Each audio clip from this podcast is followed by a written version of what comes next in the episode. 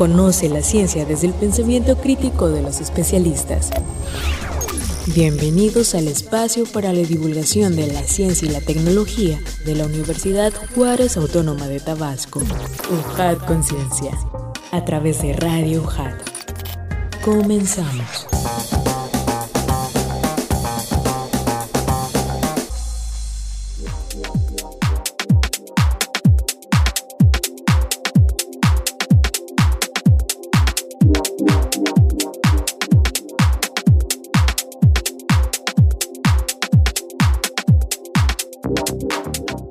¿Qué tal amigos? ¿Cómo están? Bienvenidos sean una vez más a este espacio de nuestra Universidad Juárez Autónoma de Tabasco. Sean bienvenidos a Radio UJAT 107.3 FM Voz Universitaria, pero por supuesto, sean bienvenidos a UJAT Conciencia.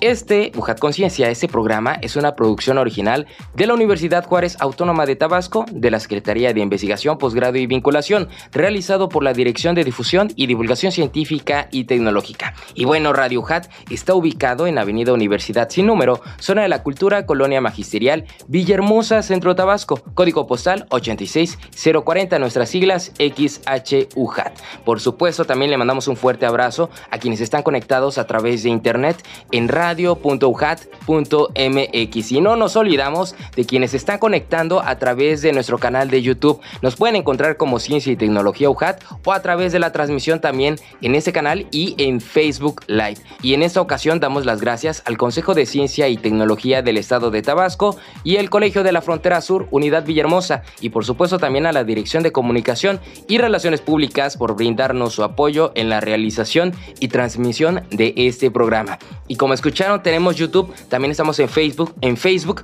pero también tenemos otras redes sociales. Búsquenos en Twitter e Instagram y también en TikTok como Ciencia y Tecnología UJAT. Y antes de que se nos olvide, estamos también en podcast en Spotify, así que nos encuentran como UJAT Conciencia o como Ciencia y Tecnología UJAT. Amigos, soy Adrián de Dios y antes de que continuemos vamos a escuchar la siguiente información, pero ahorita regresamos, quédense con nosotros.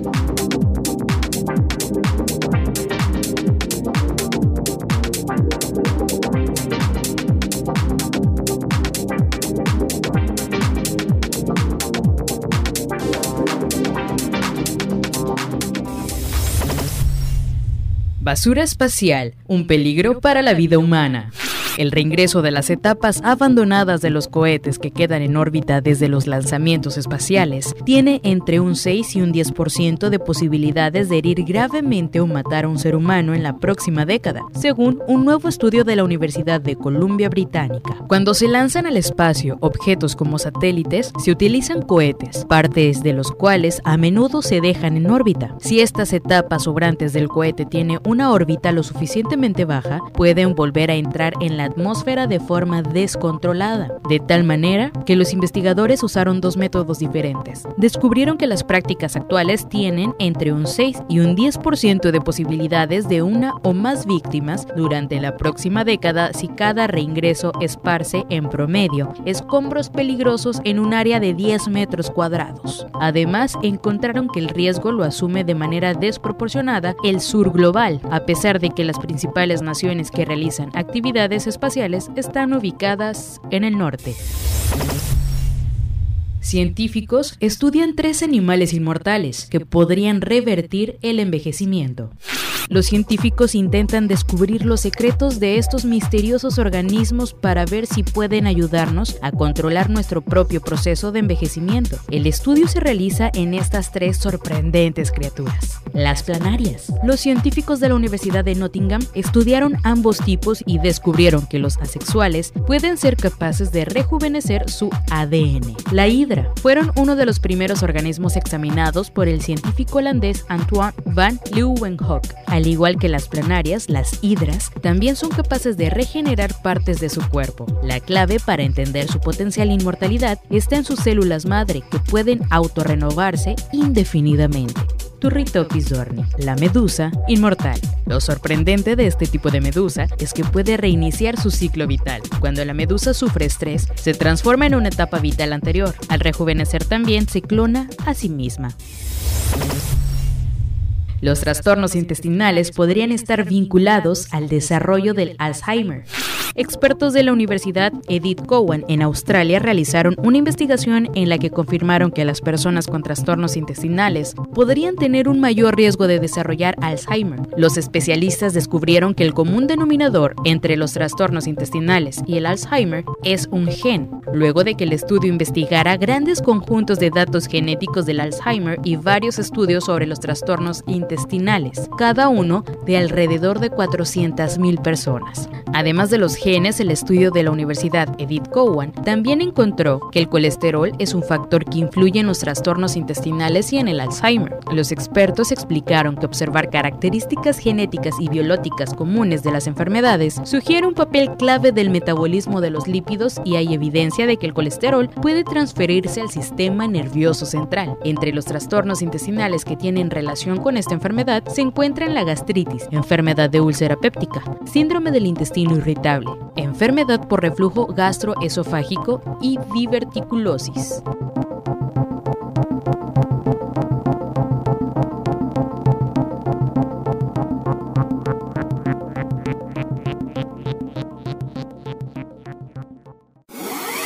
Encuentra más contenido en redes sociales. Síguenos en Facebook, Twitter y YouTube como Ciencia y Tecnología UJAI. Efemérides científicas. El 26 de julio es el Día Internacional de la Defensa del Ecosistema Manglar.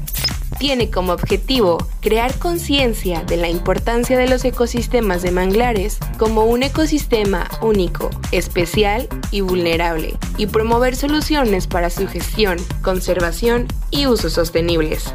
El 27 de julio de 1957 nació Víctor Celorio, inventor, escritor y empresario mexicano, conocido por sus patentes como la del libro por perdido, tecnología en la que un libro electrónico es distribuido entre centros de impresión para su producción y entrega inmediata. El 28 de julio es el Día Mundial contra la Hepatitis. La hepatitis vírica B y C afectan a 325 millones de personas en todo el mundo y causan 1.4 millones de muertes al año. Son la segunda enfermedad infecciosa más mortífera después de la tuberculosis y hay nueve veces más personas infectadas por los virus de la hepatitis B y C que por el VIH. Y el 30 de julio de 1966, Guillermo González Camarena científico, investigador e ingeniero mexicano, recibió la patente mexicana MX 72473 con clasificación australiana de patentes, es decir, recibe la patente de la TV a color.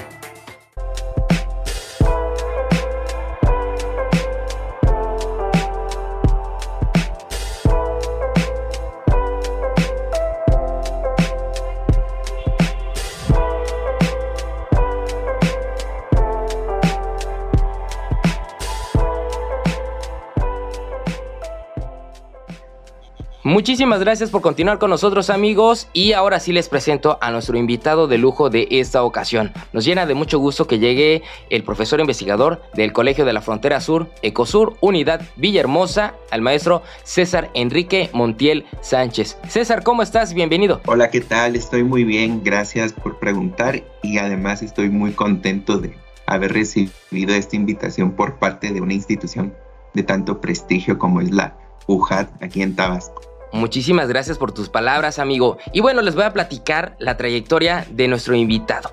César Enrique Montiel Sánchez es licenciado en Pedagogía y maestro en Competencias Educativas por la Universidad del Valle de México. Además, cursó la maestría en Ciencias en Recursos Naturales y Desarrollo Rural en el Colegio de la Frontera Sur. Dicho programa forma parte del Sistema Nacional de Posgrados del Consejo Nacional de Ciencia y Tecnología, CONACIT.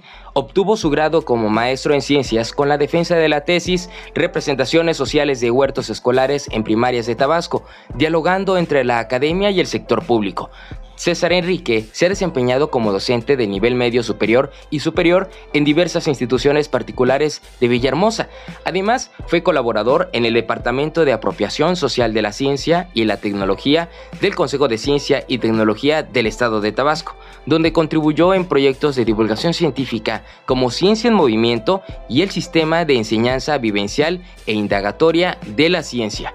En el ámbito académico, publicó el artículo científico Representaciones sociales de huertos escolares hacia la construcción de proyectos educativos desde la pedagogía crítica en la revista Acta Universitaria de la Universidad de Guanajuato que forma parte del sistema de revistas mexicanas de ciencia y tecnología del CONACIT. Asimismo, ha publicado dos artículos de divulgación en la revista Diálogos del CECITET. De igual manera, ha participado como ponente y asistente en diferentes foros nacionales. Actualmente se encuentra cursando el doctorado en Ciencias en Ecología y Desarrollo Sustentable en el Ecosur y está trabajando en la tesis de colonización epistémica en prácticas agrícolas de Tabasco, sembrando esperanzas y resistencias en tiempos de crisis.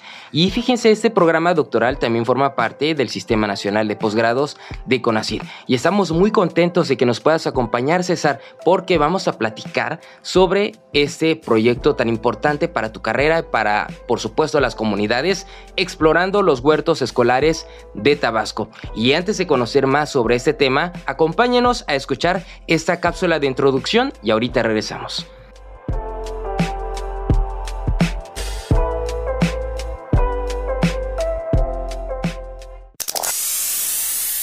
Explorando los huertos escolares de Tabasco.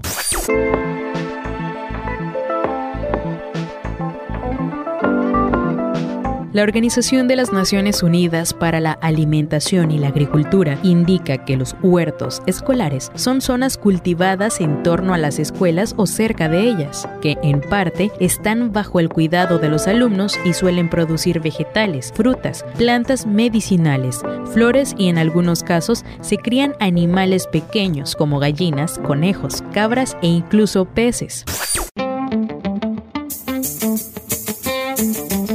Así, los huertos escolares implementados con fines pedagógicos, acompañados de un componente educativo, constituyen una plataforma de aprendizaje práctica que incorpora una variedad de actividades interdisciplinarias con múltiples beneficios a corto, mediano y largo plazo para la comunidad escolar. Con este contexto surge la historieta Explorando huertos escolares en Tabasco como una necesidad de divulgar los resultados a las y los agentes educativos que participaron en la tesis de maestría Representaciones sobre huertos escolares en primarias de Tabasco. Con este cómic se reflexionó sobre la importancia que tuvo su participación en la comprensión de la realidad social construida en torno a los huertos escolares y cómo esta información es útil para crear proyectos educativos desde un enfoque participativo e interinstitucional. Finalmente, es una acción de retribución a las comunidades que participen en los proyectos y se motive a buscar medios de divulgación que coadyuven a reducir la brecha entre los conocimientos de la ciencia y los conocimientos de la sociedad.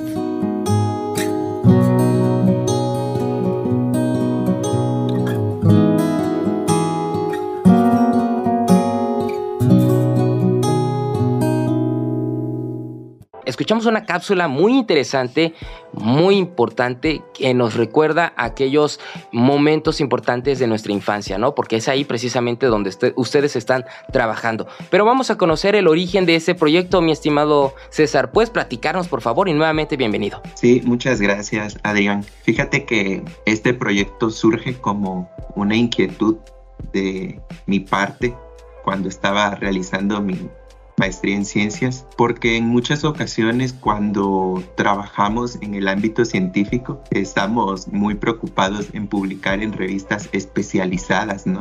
En comunicar esta información científica a nuestros colegas para que podamos seguir construyendo el conocimiento especializado, científico y tecnológico, pero como que descuidamos un poco la parte de que estos resultados pues también son de utilidad para un amplio sector social que no cuenta con el lenguaje especializado para entender los términos tan eh, abstractos que de pronto manejamos en, el ámbito de la ciencia. Y pues consideramos importante crear una historieta que permitiera cambiar ese lenguaje técnico hacia un lenguaje pues, más accesible y más comprensible para un público más amplio y que permitiera a los participantes del proyecto comprender para qué habían funcionado esas entrevistas, esas visitas a las escuelas, ese trabajo con las niñas y con los niños y cómo se construía esa participación que ellos tuvieron en conocimiento científico y también pues interesarles a partir de un medio, digamos, en un formato eh, poco formal, sino más amigable, que ellos pudieran interesarse también pues en este trabajo científico. Entonces como que a partir de ese trabajo de maestría y retribuirle socialmente a la comunidad algo por su tiempo y por su participación, fueron algunos de los motivos que inspiraron la creación de esta historieta que ya nos has comentado. Y eso es algo muy importante con lo cual no nada más la parte científica, sino yo creo que la parte profesionista debe preocuparse, ¿no? Por llevar el conocimiento a las áreas más desprotegidas, ¿no? Algo muy interesante que nos comentabas es la parte de los huertos escolares.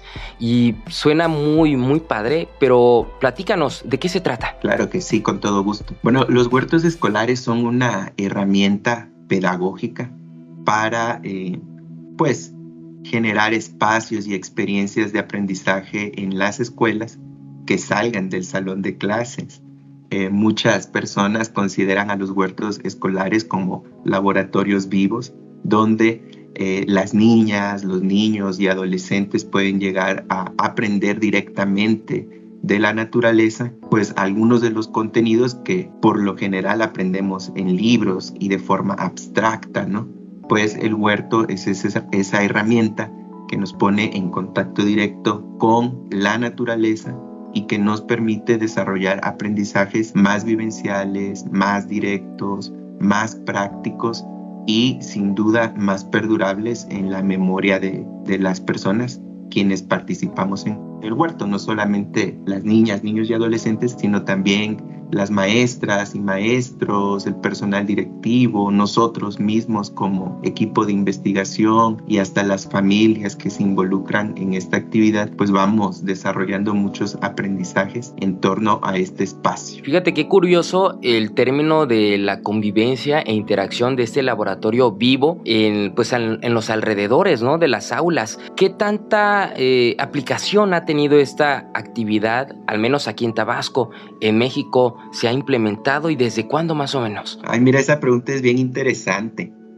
Ahora los huertos han tomado mucha fama y mucha, se ha vuelto a mirar a ellos como estrategia pedagógica, pero en realidad fíjate que el antecedente del huerto lo podríamos denominar como la parcela escolar. Para no irnos tan lejos en la historia de nuestro país, las parcelas escolares formaban parte de, eh, esta, de estas estrategias de educación que se tuvieron durante el gobierno del presidente Cárdenas.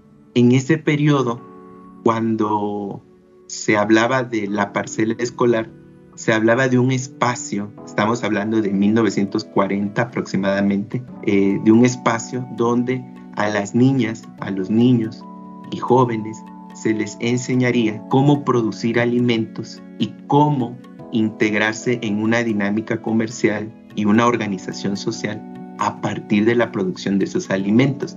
El tinte de la educación en aquella época era una educación socialista. Entonces eh, se promovía la organización de las personas a partir de las parcelas escolares para generar espacios en donde se produjeran alimentos, pero también se insertaran a la dinámica eh, comercial en ese momento que, se quería fomentar a través de la política educativa el desarrollo del país a partir de la, del campo, ¿no? Entonces el campo era muy importante. Hay un periodo en la historia de la educación en nuestro país ya hablamos después de los 40 y en la década de los 60, que cambia la lógica y se abandona un poco la idea del huerto porque se incluye en la educación el término educación de calidad. Entonces la calidad educativa se medía a partir del desempeño de materias como español y matemáticas. Y entonces la locura de las maestras y los maestros pues ya no era el huerto, porque se iba a evaluar a partir de los desempeños en español y matemáticas. Y en este amplio periodo, porque es un periodo muy grande, incluso cuando llega la modernización de la educación con Salinas de Gortari, todavía se sigue hablando de la calidad educativa y el huerto entra en un periodo de olvido, de descuido. Eso hace que en muchas escuelas pues se abandone esa práctica pedagógica. En el 2017 la Organización de las Naciones Unidas crea los Objetivos del Desarrollo Sostenible y la UNESCO crea un manual de los Objetivos de Desarrollo Sostenible desde el ámbito educativo, cómo promoverlos desde la educación. Entonces, se retoma la idea del huerto escolar, pero ahora ya no con un enfoque de producción de alimentos, sino con un enfoque de cuidado y protección al medio ambiente, porque estamos enfrentando una serie de problemáticas de crisis ambientales y entonces es necesario fomentar desde la educación formal y no formal mecanismos que ayuden a las personas a concientizarse sobre estas crisis ambientales. Y entonces en México se da con el presidente Enrique Peña Nieto el nuevo modelo eh, educativo. Y dentro del nuevo modelo educativo se incluye un elemento que nunca se había aplicado en México, que era la autonomía curricular. Dentro de la autonomía curricular se crearon clubes y un club era el club del huerto escolar. Entonces, a nivel política educativa, nuevamente se invita a las escuelas a retomar la práctica del huerto escolar. Hoy hay redes internacionales como la Red Internacional de Huertos Educativos donde personas que trabajan esta estrategia pedagógica pueden intercambiar experiencia con gente de otros países. Incluso acá en México y en el sureste está la red chiapaneca de huertos educativos y en Veracruz, si mal no recuerdo, también hay una red de huertos veracruzanos. Pero eso es para dar un, un, vistaje rápido de la historia del huerto. Oye, hablando en este sentido también, ¿cómo ha sido realmente la transición cultural de años de haber dejado de lado esta práctica pedagógica y retomarla actualmente? Porque pues sí ha sido como que un choque cultural algo fuerte, ¿no? Sí, definitivamente el factor cultural es crucial en, en estos procesos. Eh, actualmente en la tesis doctoral pues quiero explorar un poco de esto que tú mencionas. De cómo está a nivel cultural ese, esa memoria colectiva de la sociedad respecto a lo que son las prácticas agrícolas. Porque eh, fíjate que eh, en un inicio, cuando hablábamos históricamente de este huerto escolar, pues la mayoría de la población en México era rural. Entonces esa población rural tenía muchos conocimientos agrícolas, de producción, de manejo de la tierra, del cuidado de las semillas nativas, del uso de la energía solar, de los ciclos de cultivo, las fases de la luna. Es decir, hay una serie de elementos culturales que estaban presentes. Pero así como la, eh, la política educativa cambia y se incluye el término de la calidad educativa, también van cambiando las dinámicas sociales. Y en ese periodo, en esos transcursos de, tiempo, después de la década de 1940, se empieza a dar como un desgarre del tejido social a nivel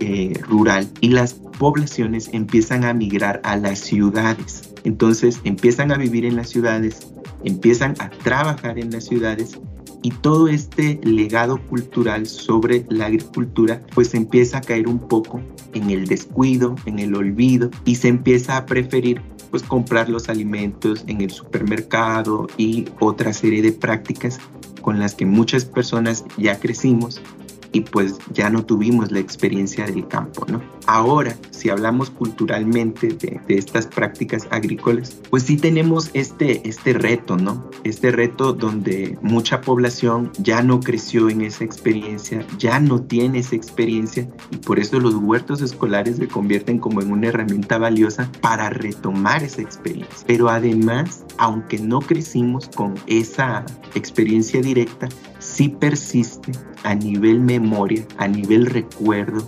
en las personas que antes las cosas eran diferentes, que antes pues no había estas crisis sanitarias y no había estas crisis ecológicas que hoy estamos viviendo. Entonces, apelar a esa memoria cultural que persiste nos permitiría ahora, como una semilla, ¿no? Sembrar esa memoria para convertirla nuevamente en un, en, un hecho, en una, en una cuestión viva, ¿no? en una cuestión práctica de, de eso que estamos enfrentando, un cambio cultural en materia agroalimentaria. Si le preguntamos a las niñas y a los niños hoy cuál es su alimento favorito, seguramente muchos me han dicho que la pizza, cuando ni siquiera es una, un alimento, digamos, mexicano, y pocos, pocos conocen otros frutos que, que, antes eran más famosos en Tabasco, como la guaya, el caimito, el marañón.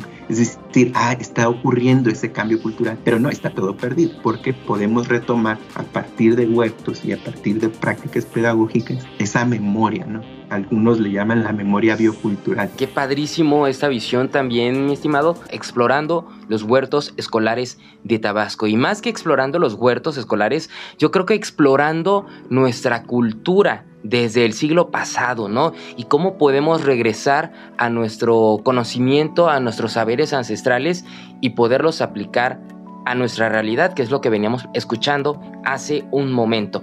Y hablando de esto, ¿Cómo aplicaron este estudio? ¿Dónde lo aplicaron, mi estimado? Eh, sí, Adrián, fíjate que este proyecto de investigación, como ya hemos mencionado, es parte de mi tesis de maestría en ciencias sobre las representaciones sociales de los huertos escolares aquí en Tabasco. Eh, mi interés cuando delimité esta problemática de investigación fue comprender cómo pensaban los agentes educativos que era el huerto entonces eso era fundamental porque en muchas ocasiones aplicamos proyectos en las escuelas y nunca le preguntamos a las maestras, a los maestros, al personal directivo, pues qué entienden ellos por ese proyecto. Entonces era muy importante comprender esa representación, es decir, la manera que para ellos significaba ese huerto.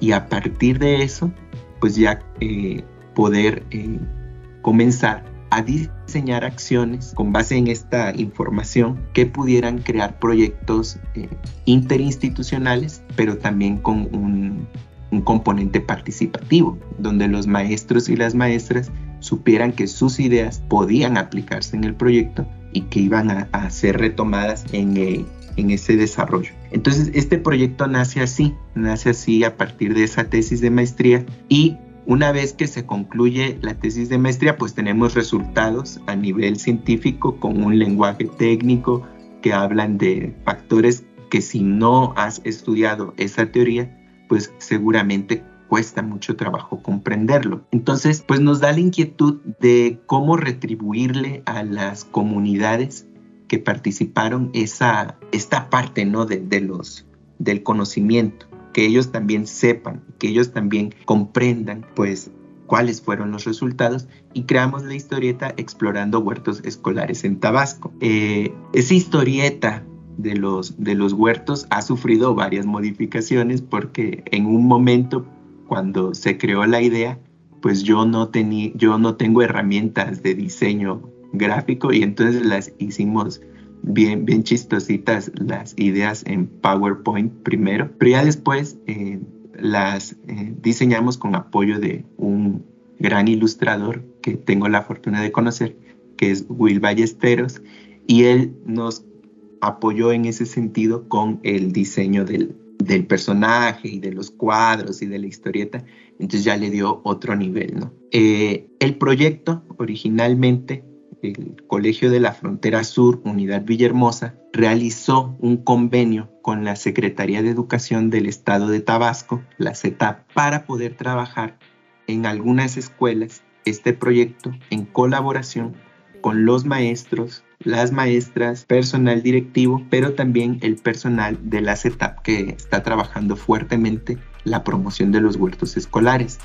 Entonces, este proyecto cuando inicia se lleva a cabo en el municipio de Centro, en la ciudad de Villahermosa y en algunas localidades eh, rurales de este municipio de centro. También se aplicó en Cunduacán, también en comunidades rurales y en Nacajuca, igual en dos comunidades rurales de, de, ese municipio. Entonces ahí fue donde se aplicó y la forma o la, digamos, el método que para las científicas y los científicos, el método, la forma en que se hacen las cosas es muy importante, partió de las ideas de la investigación acción participativa. Este método de investigación tiene un corte cualitativo, es decir, que sus resultados no van a ser datos numéricos ni gráficas, sino va a ser más bien la participación de las comunidades en la construcción del proyecto y en la solución de los problemas que se van identificando. Entonces partimos con esas ideas de la investigación-acción y también partimos eh, de las ideas de la pedagogía crítica y de algunos aportes de la educación popular. Yo sé que estos pueden sonar como términos ahora un poco complejos, pero ese es como el marco teórico que guiaba en un inicio la investigación. E, esto fue en el 2020. Entonces, fíjate qué curioso porque nos cayó la pandemia del coronavirus justo a medio trabajo de campo y eso nos obliga a replantear toda la investigación porque ya no nos podíamos reunir en las escuelas, se suspendieron las clases, ya no podíamos tener talleres con los maestros y las maestras y entonces como que entramos en ese periodo de, reajuste y optamos por tomar a partir de la información que ya teníamos y que ya habíamos recabado con la investigación acción, tomar esa información y comprender la realidad social de los huertos a partir de la teoría de las representaciones sociales. Esta teoría de las representaciones sociales en realidad lo que nos explica es cómo construimos una imagen de algo socialmente. Entonces, por ejemplo, socialmente hemos construido la imagen del huerto escolar. Si nosotros decimos huerto escolar y a las personas que nos escuchan ahorita, seguramente se viene una imagen a nuestra mente con una serie de características. Esa es la representación. Entonces, así eh, va surgiendo el proyecto y así se va construyendo en la medida que la pandemia de coronavirus también nos obligó a replantear muchas cosas y a darle algunos giros y enfoques nuevos a, la investigación. Órale, qué interesante, porque en efecto cada quien tiene su percepción de las cosas, ¿no? Y, algo también muy importante es cómo eh, se vinculan con los directivos. Yo creo que ese, ese factor, fíjate que a mí me dejó pensando cómo a veces se trae una idea desde, la, desde el área científica pero a veces no nos ponemos a, pensar cómo realmente lo entiende la sociedad, ¿no? Eso yo creo que ha sido un, un, buen, muy buen aporte. Les felicito, te felicito, porque creo que a muchos nos falta eso, ¿no? Como esa visión de empaparnos de lo que sucede realmente en las sociedades. Nada más sería interesante si nos puedes platicar de la parte del financiamiento y básicamente las fechas de cuándo iniciaste este, esta historieta, esta promoción de la historieta y cuándo la finalizaste. Ok, Adrián. Fíjate que este proyecto contaba con financiamiento por parte del Colegio de la Frontera Sur. Se crea un programa al interior de la institución que se llama eh, becas para el apoyo de la investigación en maestría. Entonces uno aplica en una especie de concurso que se hace al interior de, el Colegio de la Frontera Sur y pues ya te dan un financiamiento para eh, llevar a cabo eh, el proyecto de investigación, la tesis de maestría. Entonces ahí había un apoyo. El otro apoyo, aunque pues quizá no fue, digamos, económico, fue el apoyo de la Secretaría de Educación del Estado de Tabasco, porque pues necesitábamos eh, poder entrar a las escuelas, poder participar con los maestros, necesitábamos que las maestras y los maestros asistieran a los talleres de capacitación y fue un apoyo muy valioso el que nos dio la, la CETAP para poder hacer esa, esa parte, ¿no? Y repito, a lo mejor no es un apoyo económico, pero sí fue una cuestión que nos abrió muchas puertas, ¿no? nos facilitó muchas cosas. Y lo otro era eh, para la historieta, eh, también hubo un apoyo por parte del presupuesto fiscal que tenía la directora de la tesis, la doctora Elda Miriam Aldazoro, eh, para eh, pues apoyar la investigación.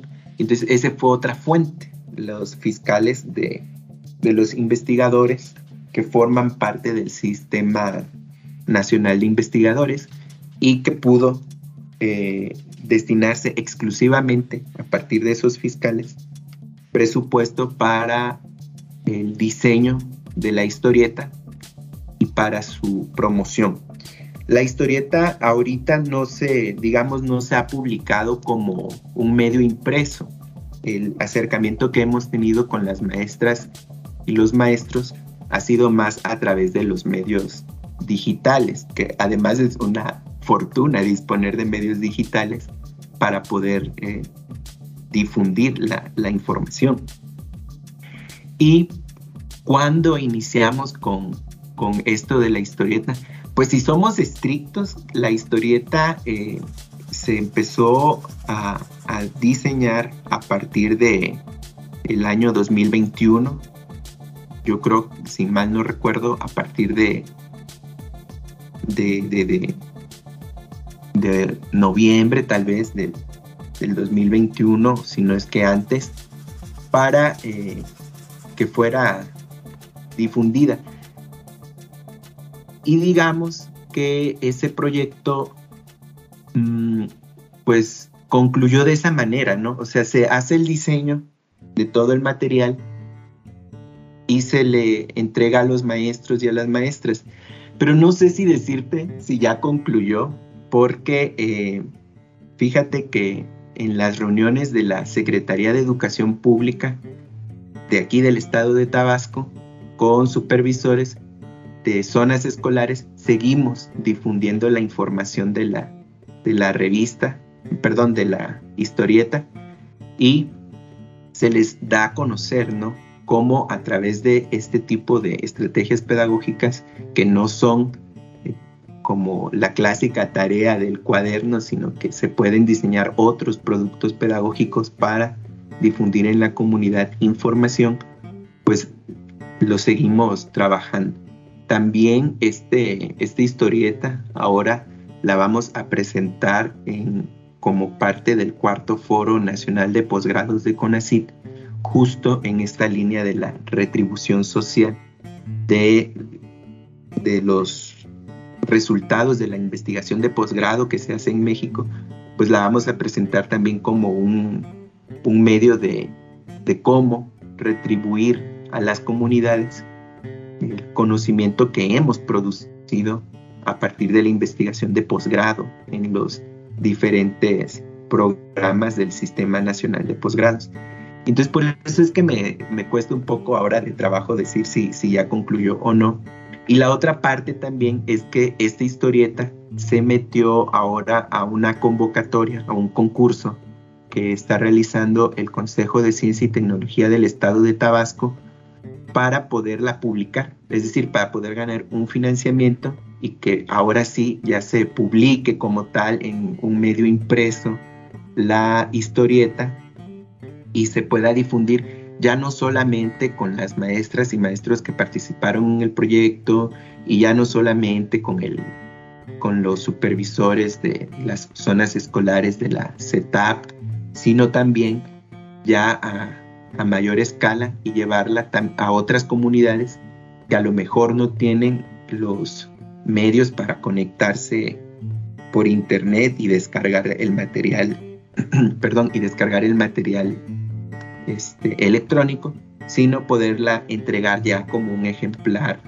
impreso. Entonces, por eso es que no digo si ya acabamos con la, con la historieta, ahí, ahí seguimos trabajando y esas son las proyecciones que tenemos sobre, sobre ese trabajo. Interesante y ojalá logren todas estas proyecciones, ¿eh? porque es un proyecto muy importante que debemos todos al menos alguna vez ver y poderlo promover y compartir con las demás personas, ¿no? Y hablando de esto, pues, ¿qué, ¿cómo está constituido, ¿no? ¿Qué contiene esta historieta? Platícanos. Sí, mira, la historieta se creó con la idea de divulgar los resultados de la tesis de, maestría que, que ya hemos mencionado y se creó un personaje. El nombre del personaje es Momo, haciendo alusión a esta planta muy conocida en la gastronomía tabasqueña y que además tiene mucho valor tanto alimentario como cultural, ¿no? Entonces Momo es un pequeño ser hecho de plantas que se emociona por conocer pues qué hacen las maestras y los maestros en los huertos de Tabasco y cómo entienden que es un huerto escolar. Entonces Momo se lanza a, varios municipios, como los mencionábamos hace un rato, como Nacajuca, Cunduacán y algunas localidades del municipio de Centro, y le empieza a preguntar a los maestros, a las maestras, a los directivos, pues qué entienden por el huerto escolar. Y Momo se da cuenta que hay dos grandes visiones sobre qué es el huerto escolar para estas personas que entrevistó. Y una es que algunos definen al huerto escolar como una zona de producción de alimentos. Y otros, otro grupo de las personas que, que investigó Momo, definen al huerto escolar como un espacio de aprendizaje. Entonces Momo se da cuenta que en la forma en que definen qué es el huerto escolar son las acciones que llevan a cabo en ese espacio. Entonces los maestros y maestras que lo definían como un espacio para la producción, pues estaban muy preocupadas y preocupados en que hubiera productos del huerto. Y los maestros que lo definían más como un espacio de aprendizaje, estaban más interesados en cómo vincular los contenidos de las materias al desarrollo del trabajo del huerto. Entonces él se da cuenta que hay esas dos visiones y así concluye eh, su, su aventura, ¿no? Explicándonos estas dos perspectivas que hay sobre el huerto escolar en Tabasco, pero además explicándonos por qué es que se piensa de esa forma. Y ahí va cerrando la historieta con, con esas reflexiones y pues nos va dejando nuevas preguntas eh, que responder el Momo sobre el trabajo en proyectos de forma participativa, pero también muy preocupado Momo de cómo eh, construir o retomar la cultura eh, de la alimentación que es muy diversa en Tabasco y pues que se ha ido perdiendo. Cómo se puede reconectar a partir del huerto escolar con esa, con esa cultura. Órale, qué interesante, ya me imagino los, los diseños, dices, bien muy interesante en la parte visual, pero también cómo conectan ¿no? con, con nuestro sentido como tabasqueños. Ya me gustaría leerla. Hablando de esto, ¿la podemos encontrar en algún sitio web? ¿Dónde podemos verla? Mm, ahorita no está en sitio web alguno porque como está concursando en la convocatoria del Consejo de Ciencia, pues no la podemos publicar antes. Entonces, ahorita no, no está en sitio web. Ay, bueno, ojalá en, muy pronto lo puedan eh, publicar, este, para que también las personas lo podamos ver o, a lo mejor ayudar a compartirlo, ¿no? Eh, si es en este caso, a lo mejor en los comentarios lo vamos a dejar el link cuando ya pasen las fechas de todo esto. Y, por supuesto también algo, fíjate que, me llama la atención, lo pudieron presentar frente a los grupos de los niños, cuál fue su respuesta, o, bueno, ante el público, qué, qué reacciones pudieron ver. Eh, ahora que se presentó la historieta con el personal que trabajamos, pues sí hubo mucha emoción, ¿no? De ver reflejado y resumido en una historieta, pues todo lo que se trabajó y para qué sirvió su contribución en, en, este proyecto de investigación. Y con el personal de la Secretaría de Educación del Estado de Tabasco, pues también hubo muchas reacciones muy favorables, ¿no? Mucho gusto de, de ver el personaje, de ver la historia, en cómo el enfrentó ¿no? también esta situación de la pandemia, el personaje de la historieta ahí también sale reflejado. Y entonces eh, hubo mucho gusto, hubo mucho interés, hubo muchas ganas igual de que se les compartiera el material, por lo menos ahora de forma digital, para que ellos se lo mostraran a sus maestros y maestras, aunque todavía no hayan participado en, la elaboración de un huerto. Pero fue un material que también ah, ayudó a incentivar esa, esas ganas o esa motivación que en algunos eh, sectores de, educativos de Tabasco está por retomar esta idea del huerto escolar. Ahora, con las niñas y los niños no se ha presentado porque estábamos un poco limitados con la suspensión de las clases de forma presencial.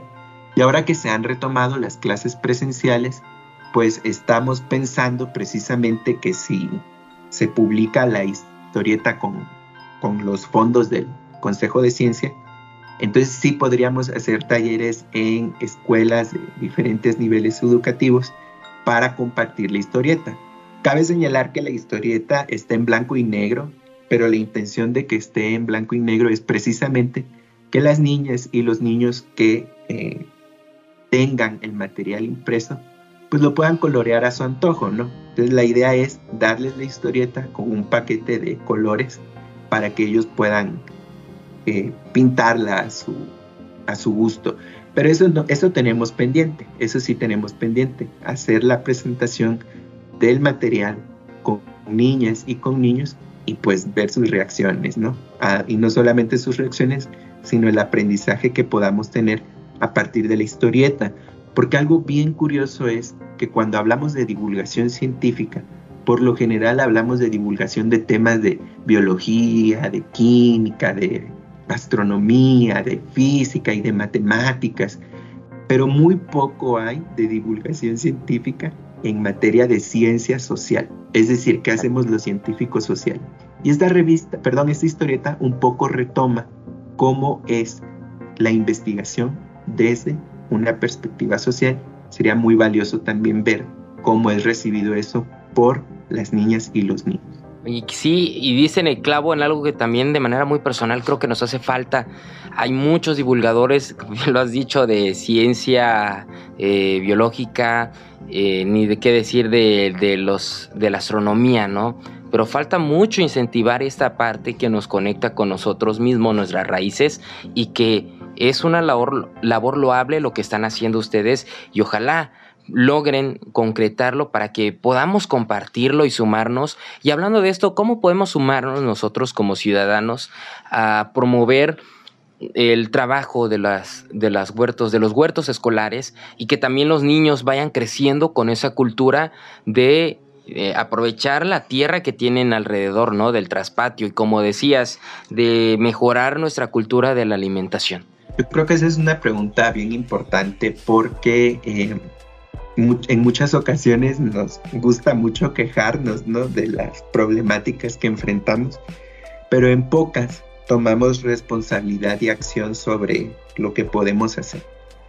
Hay mucha, hay una, un sector amplio que considera que nosotros no podemos hacer el cambio porque hay grandes intereses de corporativos y de empresas con mucho poder, pues que pues no podemos eh, detener, ¿no?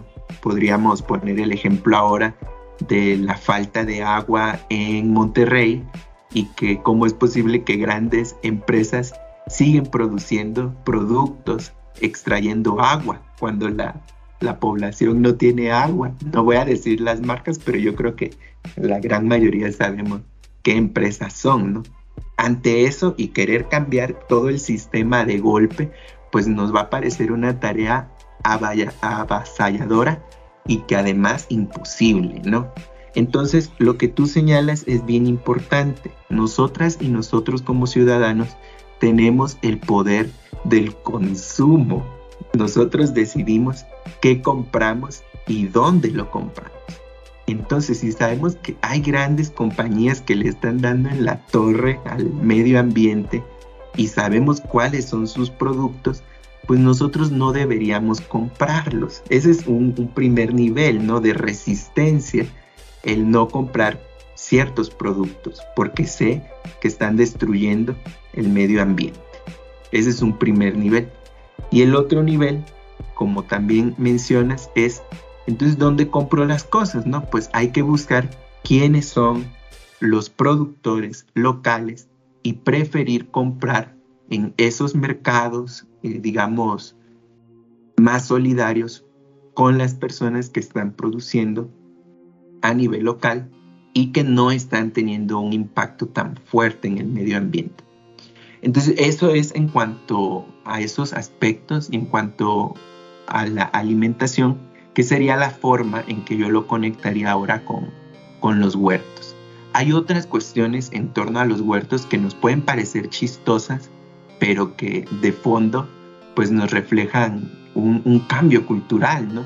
Por ejemplo, en algunas primarias, las mamás no querían que los niños fueran al huerto porque se ensuciaban el uniforme escolar con la tierra. Entonces ahí hay un nivel de, de problemática, ¿no? Entonces había que platicar con las mamás y explicarles las ventajas que tenía trabajar en el huerto.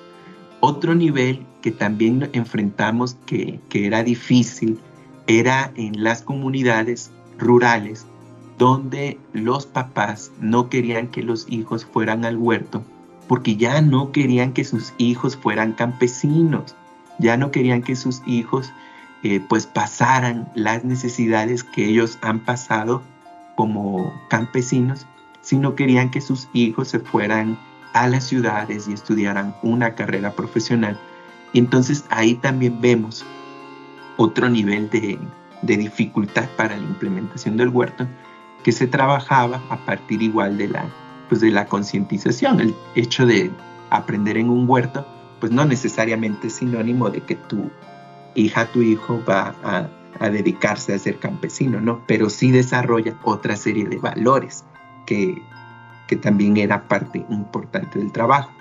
Entonces yo creo que la concientización de las ventajas que tiene implementar este tipo de pedagogías en las escuelas, pues es un elemento crucial para que vaya escalando eh, el huerto escolar en diferentes lugares.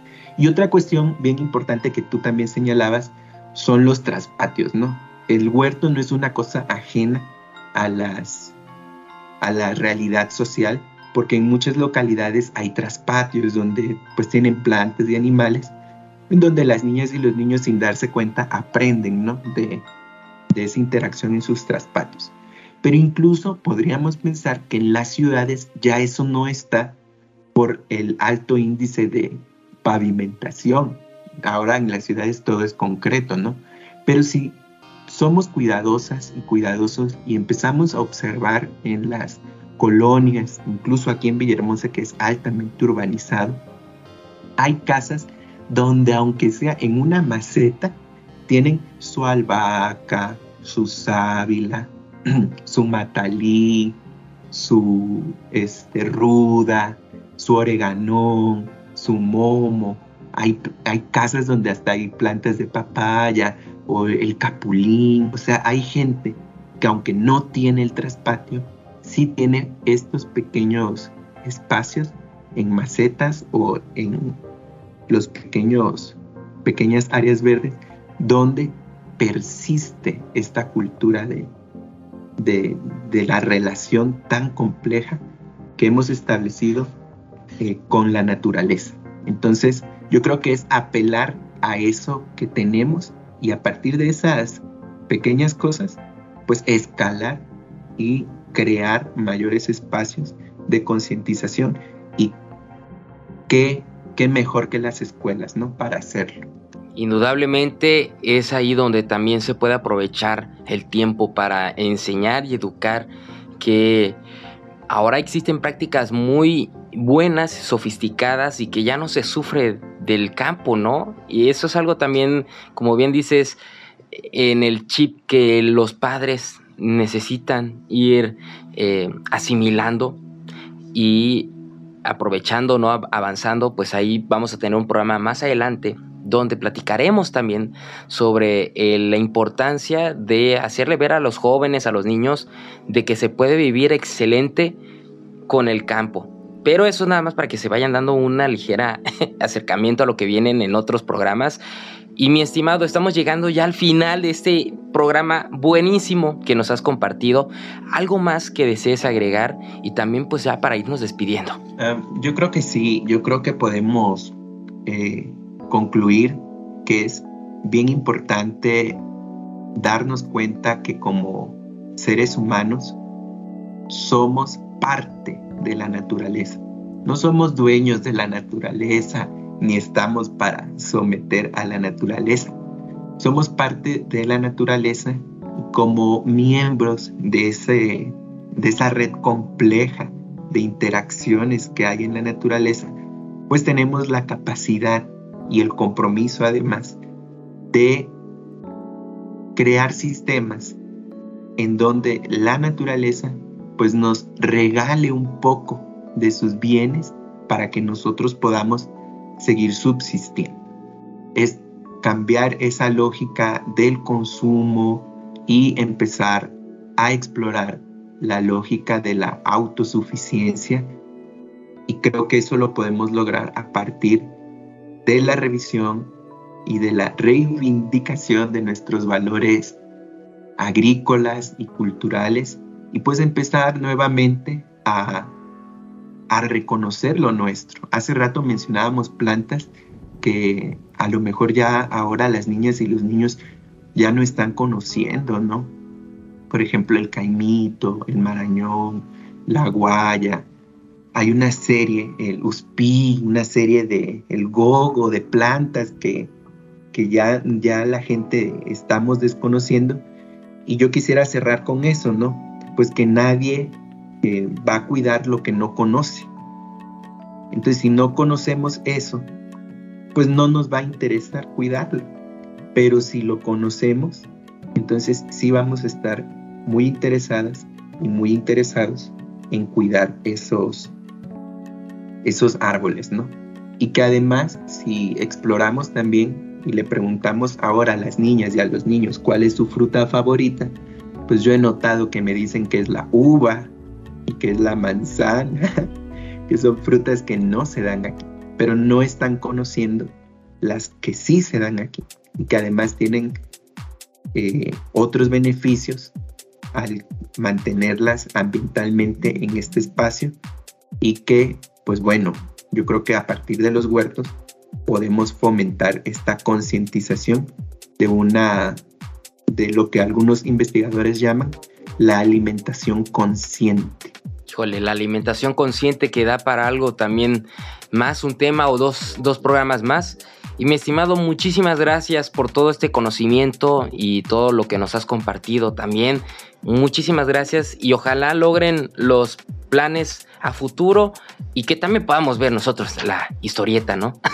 muchísimas gracias, César. No, muchísimas gracias por la invitación. Eh, definitivamente, cuando una puerta se cierra, otras se abren. Eh, tenemos muy, muy en claro que tenemos que publicar la, la historieta. De hecho, si dentro de nuestros radio escuchas hay alguien que está interesado en apoyarnos con la publicación de esta, de esta historieta, pues también estamos abiertos a explorar esas posibilidades.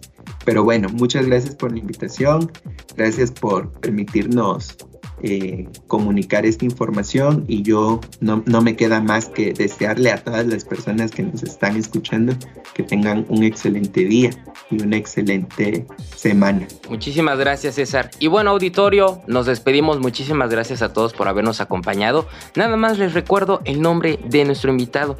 Nos acompañó el maestro César Enrique Montiel Sánchez, profesor investigador del Colegio de la Frontera Sur, Ecosur, Unidad Villahermosa y platicamos sobre este proyecto de historieta, explorando los huertos escolares de Tabasco.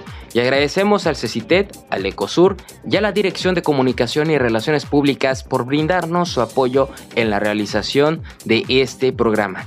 Y de parte del equipo de producción, de la Universidad Juárez Autónoma de Tabasco a través de la Secretaría de Investigación, Posgrado y Vinculación y la Dirección de Difusión y Divulgación Científica y, Tecnológica, les damos las gracias a todos por habernos acompañado en una ocasión más. Muchísimas gracias, quédense viendo los demás contenidos que tenemos en nuestras redes sociales. Me despido, soy Adrián de Dios y recuerden, Legado UJAT, estudio en la duda, acción en la fe.